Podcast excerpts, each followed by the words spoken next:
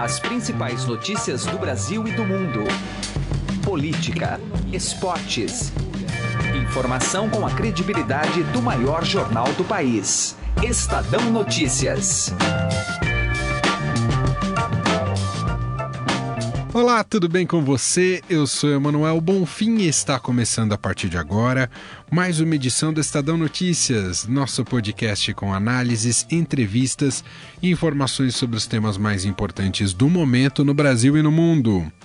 Muito em breve, com o início mais massificado das campanhas eleitorais e dos debates e sabatinas promovidos pela imprensa, os presidenciáveis fatalmente serão questionados sobre a promoção de algumas reformas estruturais para o Brasil a partir de 2019.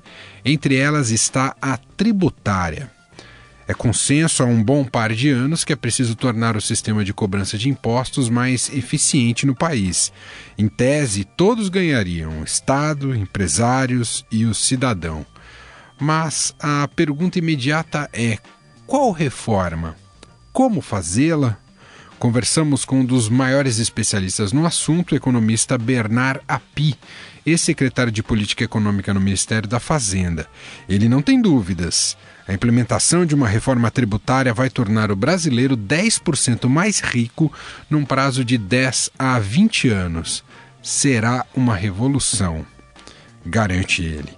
A PI tem conversado e recebido os presidenciáveis para apresentar seu projeto, idealizado no Centro de Cidadania Fiscal.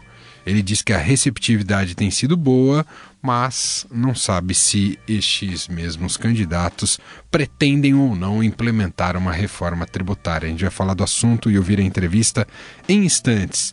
Edição desta segunda-feira do programa conta ainda com a tradicional agenda econômica da semana, com os comentários da editora do broadcast econômico da Agência Estado, Silvia Araújo. E na pauta, Copom Fed falando sobre, né, o Federal Reserve falando sobre política de juros na quarta-feira e ainda o resultado da produção industrial. Este é o Estadão Notícias. Seja bem-vindo e boa audição. Momento Acesso à Saúde. Neste ano, o Dia do Homem alerta sobre a necessidade do check-up de câncer de próstata. Um estudo da SBGG e Bayer mostra que quase metade dos brasileiros a partir dos 45 anos nunca fizeram o exame retal. O oncologista Fábio Schutz ressalta a importância de quebrar este tabu. Esse é um exame muito rápido, dura questão de segundos, não afeta a masculinidade de ninguém e isso pode diagnosticar precocemente um câncer de próstata juntamente com o PSA. Os exames devem começar a ser feitos aos 50 anos, cinco anos antes em negros ou quando há casos na família. O diagnóstico precoce aumenta as chances de cura. Dia do Homem 2018, data focada na prevenção do câncer de próstata e andropausa. Um oferecimento Bayer.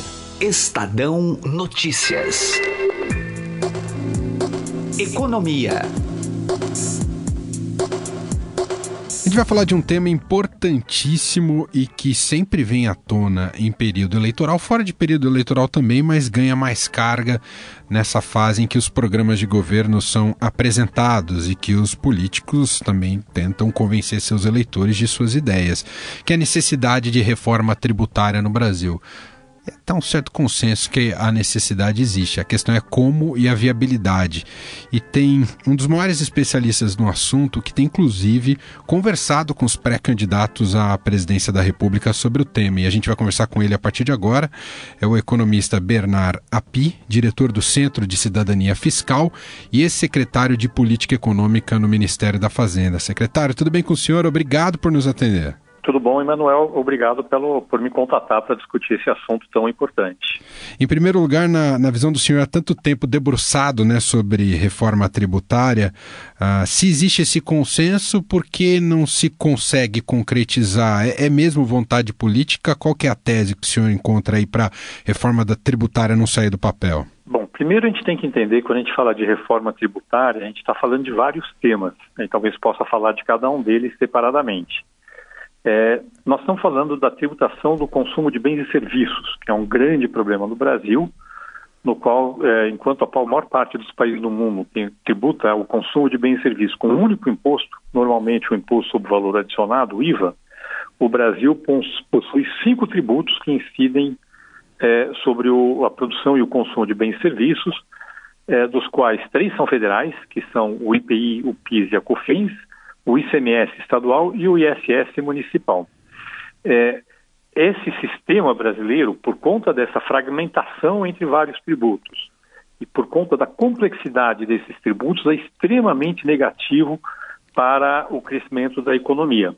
Então, uma das questões que surge na reforma tributária é como é, superar, é, migrar desse modelo brasileiro para um modelo mais compatível com os padrões internacionais. É, mas a discussão sobre reforma tributária alcança outras questões também, como, por exemplo, a tributação da renda, que tem ganhado destaque no período recente, com uma percepção de que parcela é, relevante das pessoas de alta renda no Brasil pagaria pouco imposto de renda.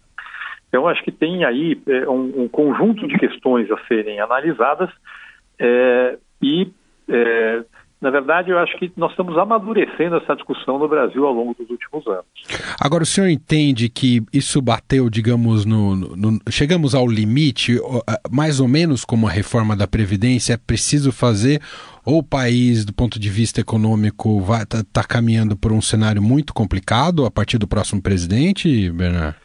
Eu acho que sim. Nessa parte da reforma da tributação de bens e serviços, eu acho que tem uma percepção cada vez mais clara de que uh, uh, uh, o, o, efeito negativo do modelo brasileiro é tão grande que é preciso mudar esse sistema. o que acontece é que o Brasil, a produção no Brasil se organiza de forma muito ineficiente por conta do nosso sistema tributário. O custo de pagar imposto no Brasil é um dos mais altos do mundo, se não é o mais alto do mundo. É, o litígio sobre matérias tributárias no Brasil é absolutamente fenomenal e quando você junta todos esses efeitos, isso só acaba resultando é, em muito trabalho improdutivo, é, em perda de produtividade é, e em redução do nível de investimento no país. E tudo isso prejudica o crescimento no longo prazo no país. Eu acho que hoje tem uma percepção muito mais clara desses problemas, é, e tanto por parte do empresariado como por parte do próprio fisco. É, recentemente eu tive com vários secretários estaduais de Fazenda e muitos deles entendem que o ICMS como está não dá mais, é, ele está sendo mais negativo do que positivo é, para os estados. Por outro lado, eu acho que nós temos um avanço do ponto de vista técnico na construção da reforma tributária. Hoje em dia, em função da discussão que vem sendo feita nos últimos anos, eu acho que nós temos, do ponto de vista técnico, propostas de reforma do sistema tributário muito melhores das que haviam alguns anos atrás. Eu acho que isso ajuda também a viabilizar uma reforma tributária mais ampla no Brasil. E Bernard, qual deve ser a, a linha mestra? É simplificação de tributos ou, ou, ou tirar efetivamente esse, esses inúmeros tributos?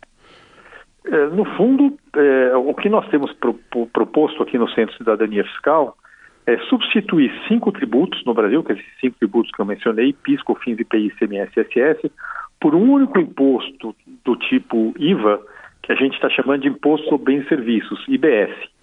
É, a gente acha que, embora é, melhorias nos tributos atuais sejam possíveis, elas são claramente insuficientes para que a gente tenha um bom sistema tributário no Brasil e o custo político de fazer reformas pontuais nos tributos existentes pode, na verdade, ser tão alto quanto de fazer uma reforma tributária ampla.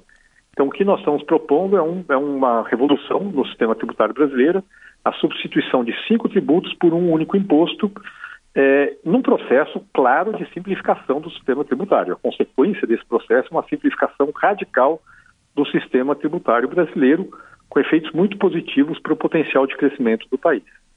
E uma reforma tributária acabaria de vez com a questão da e que a gente acompanha sempre é, no Congresso da e também do, do próprio governo da renúncia fiscal, Bernard? Na parte de tributos sobre bens e serviços, a proposta é que o novo imposto não tenha nenhum benefício fiscal e, portanto, ele não teria esse, esse, essa desvantagem da renúncia fiscal. Por outro lado, a nossa proposta está propondo fazer uma transição em 10 anos, os tributos atuais seriam extintos em 10 anos e seriam, ao longo desse período, substituídos por esse novo imposto, é, mas a gente propõe que essa transição seja feita é, mantendo-se a carga tributária, ou seja, seriam eliminadas as distorções que existem hoje em função dos benefícios fiscais concedidos, mas essa eliminação dos benefícios não, não implicaria no aumento da carga tributária. Com relação ao déficit fiscal que o país enfrenta, que está endereçado aí para os próximos anos, e o próximo presidente já vai é, ter esse, esse problemaço na mão, isso interfere em que medida na, na, numa reforma tributária? É, consegue baixar a carga de impostos ou, ou inviabiliza nesse sentido, Bernardo? Bom, a situação no Brasil hoje ela é tal que é muito difícil reduzir a carga tributária porque o país está basicamente quebrado.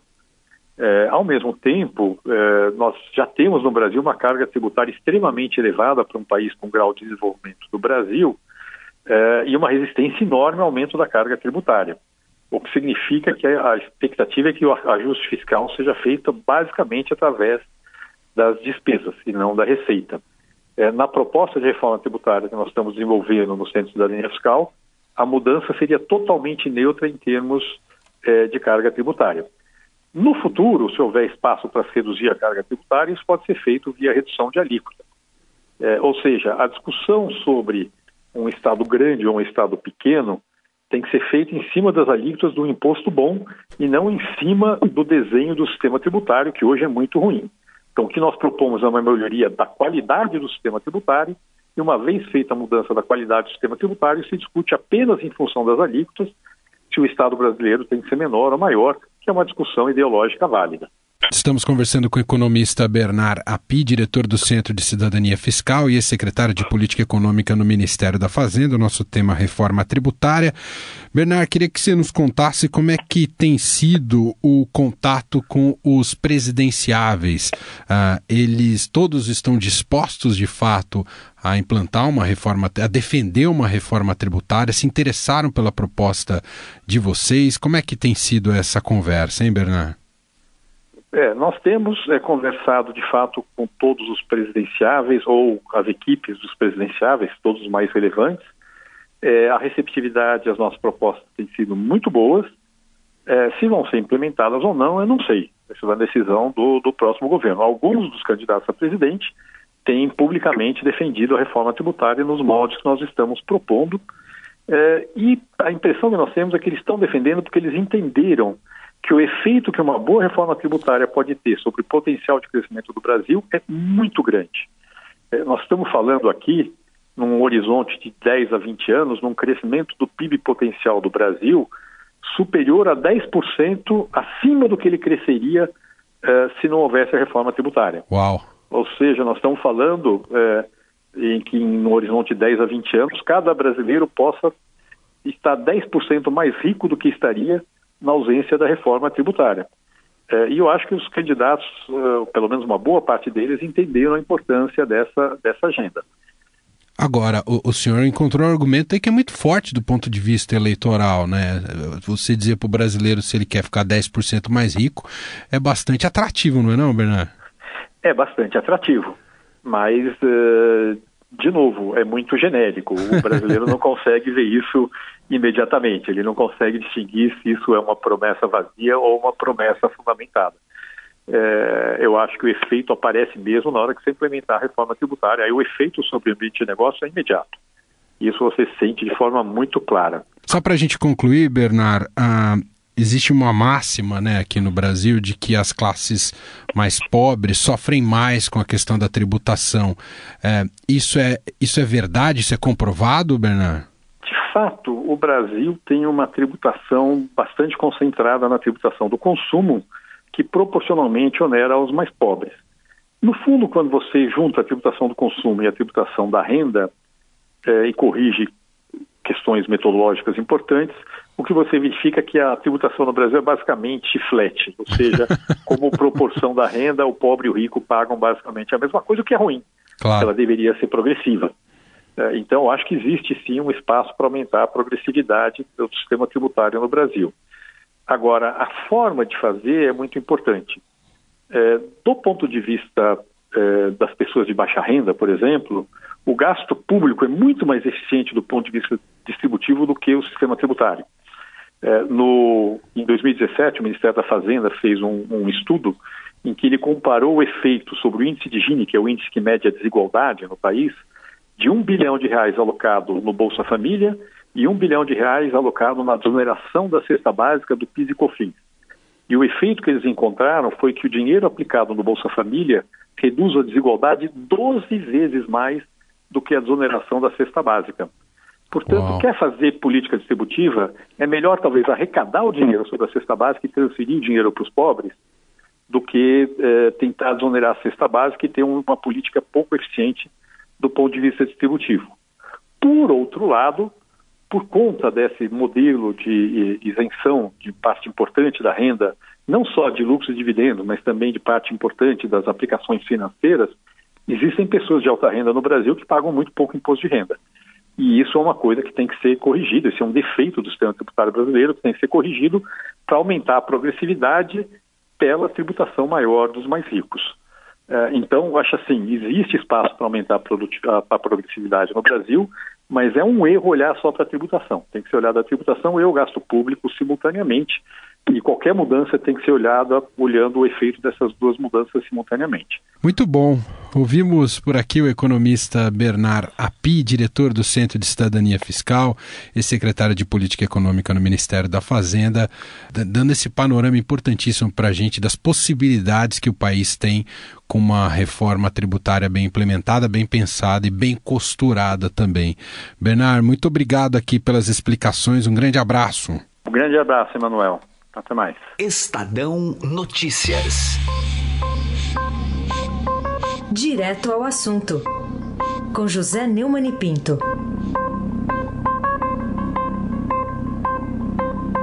É, nos últimos dias da semana passada, eu insisti muito que uma das coisas mais absurdas do panorama surrealista, cínico das eleições gerais de outubro, principalmente no caso da eleição para presidente da República, é que o cidadão não recebe da Justiça Eleitoral, nem da Justiça Comum do Supremo Tribunal Federal, nenhuma indicação sobre a elegibilidade ou não de candidatos que tenham sido condenados em segunda instância, como é o caso do ex-presidente Lula, do ex-governador Garotinho também, a mesma coisa, etc. Há vários casos desses. Né? Agora veio se associar à minha cruzada, à minha campanha, e saúdo com muito entusiasmo, a Procuradora-Geral da República.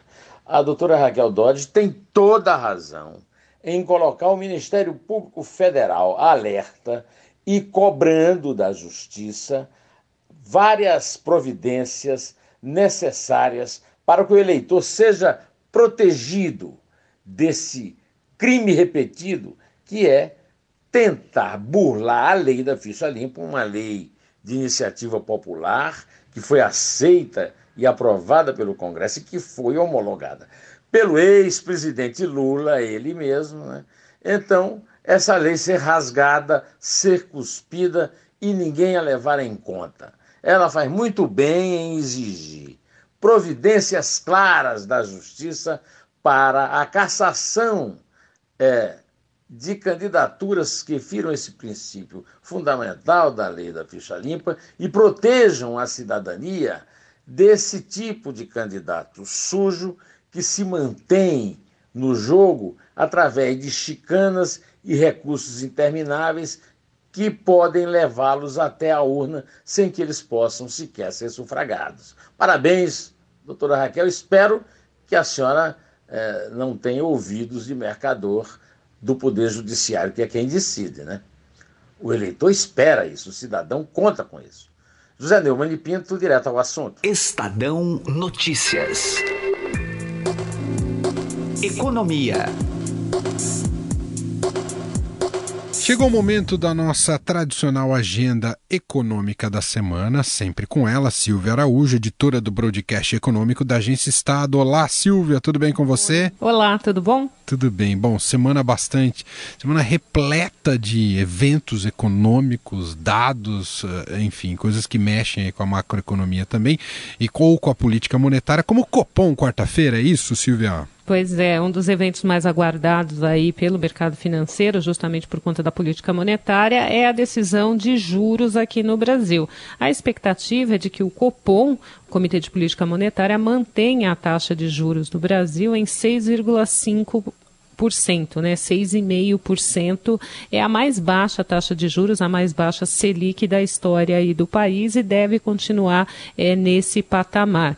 Existia aí um ruído, né, Emanuel, de que a taxa de juros podia aumentar um pouco ainda nesse ano por conta dessa pressão do dólar, por conta de alguns indicadores de inflação, como os de atacado, que eles estão sendo pressionados, mas a expectativa agora se transferiu para 2019. Então, é, os economistas e os analistas estão trabalhando com a perspectiva de que o Copom não mexa nessa taxa Selic até o final desse ano e aí encerraríamos o ano de 2018 com um juro na casa de 6,5%.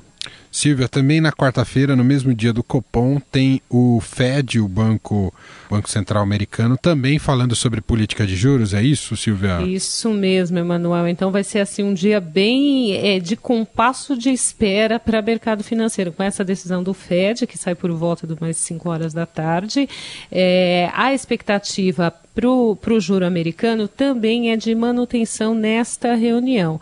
Agora, o pessoal vai colocar luz para a reunião de setembro, porque é aguardado ainda para esse ano de 2018 que o Fed faça duas mexidas ali na taxa de juros, que suba os juros lá nos Estados Unidos em mais duas vezes. Teve um elemento na semana passada que dá uma sinalização para isso, que foi o PIB eh, americano do segundo trimestre, que cresceu 4,1%. Olha que beleza, né, Manuel? 4,1% de crescimento do PIB.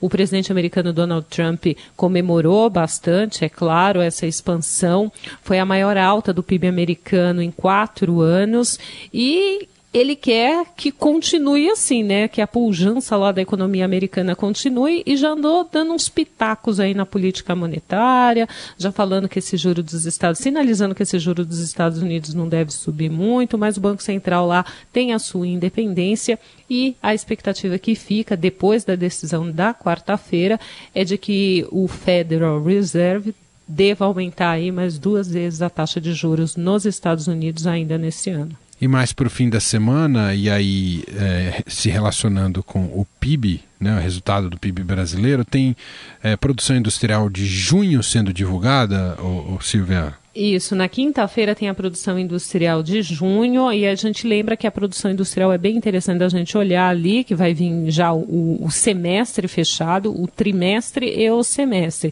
E esses dados aí do segundo trimestre, eles vão compor o segundo trimestre também do PIB brasileiro, que vai ser divulgado lá na frente. Então é bom ficar de olho, a produção industrial tem mostrado aí falta de tração, uh, não tem caminhado uh, do jeito que se esperava, mesmo com esses cortes promovidos na taxa de juros, a gente está com a menor taxa básica de juros que o país já teve, e mesmo assim a produção industrial não tem mostrado um fôlego uh, que se achava que ela teria uh, lá no começo do ano. Tanto que é um dos, um, um dos motivos aí para revisões da, do PIB, né, Emanuel? Existia uma expectativa de crescimento de 3% da taxa aí do, do PIB, do Produto Interno Bruto do país, nesse ano de 2018, e essa projeção já foi oficialmente cortada ali é, pelo pessoal do governo para 1,6% nesse ano. Muito bem. Silvia Araújo, editora do broadcast da Agência Estado, é, com alguns dos destaques da semana na área econômica, semana que será bastante agitada. Silvia, muito obrigado mais uma vez, um abraço, até semana que vem. Até. O Estadão Notícias desta segunda-feira vai ficando por aqui. Contou com a apresentação minha, Emanuel Bonfim e produção de Gustavo Lopes. O diretor de jornalismo do Grupo Estado é João Fábio Caminuto. De segunda a sexta-feira, uma nova edição deste podcast é publicada. Tem tudo no blog Estadão Podcasts. Estamos também presentes na Deezer e no Spotify. Procure por este e outros podcasts do Estadão por lá e mande seu comentário e sugestão para o e-mail podcast@estadão.com. Abraço para você, uma excelente segunda-feira e início de semana e até mais. Estadão Notícias.